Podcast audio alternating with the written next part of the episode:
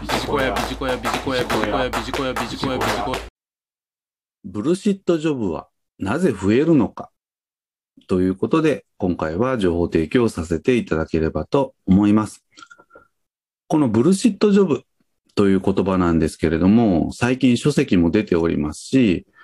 世の中的にも広まってきているキーワードでございますので、今回は改めて情報提供させていただければと思います。ブルシットジョブとは何か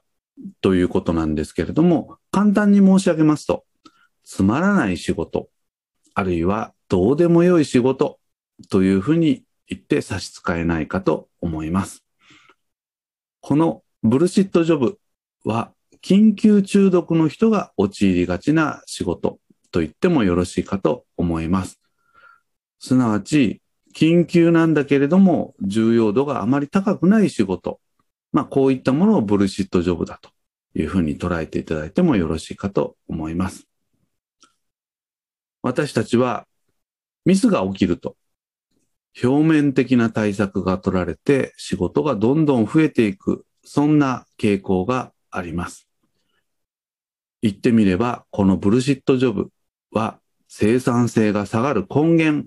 というふうに言ってもよろしいかもしれません。このブルシットジョブを減らす方法ということで、3つポイントをご紹介をしたいと思います。まず1つ目。何か問題が発生をしたときには根本対策、あるいは高級対策と言ってもいいかと思いますけれども、これを取るということでございます。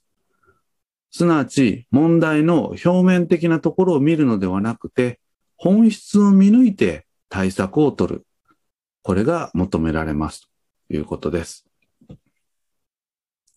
それから二つ目。定期的にいらない仕事は捨てるということです。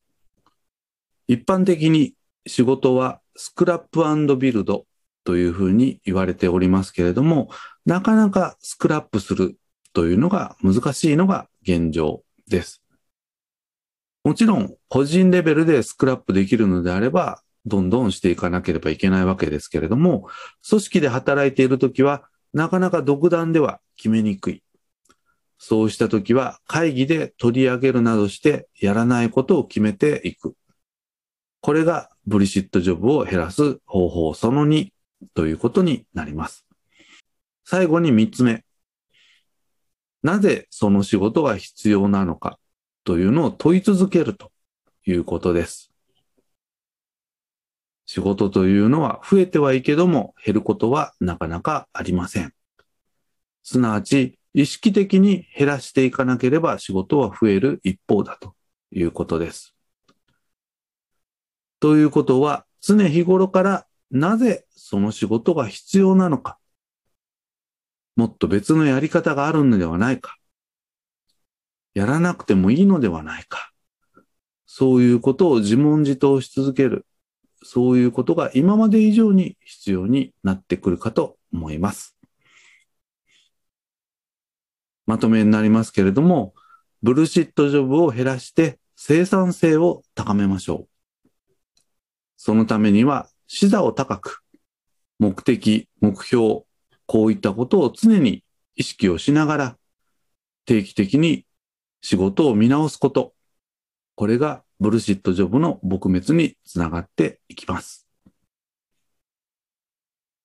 以上、ブルシットジョブはなぜ増えるのかということで情報提供させていただきました。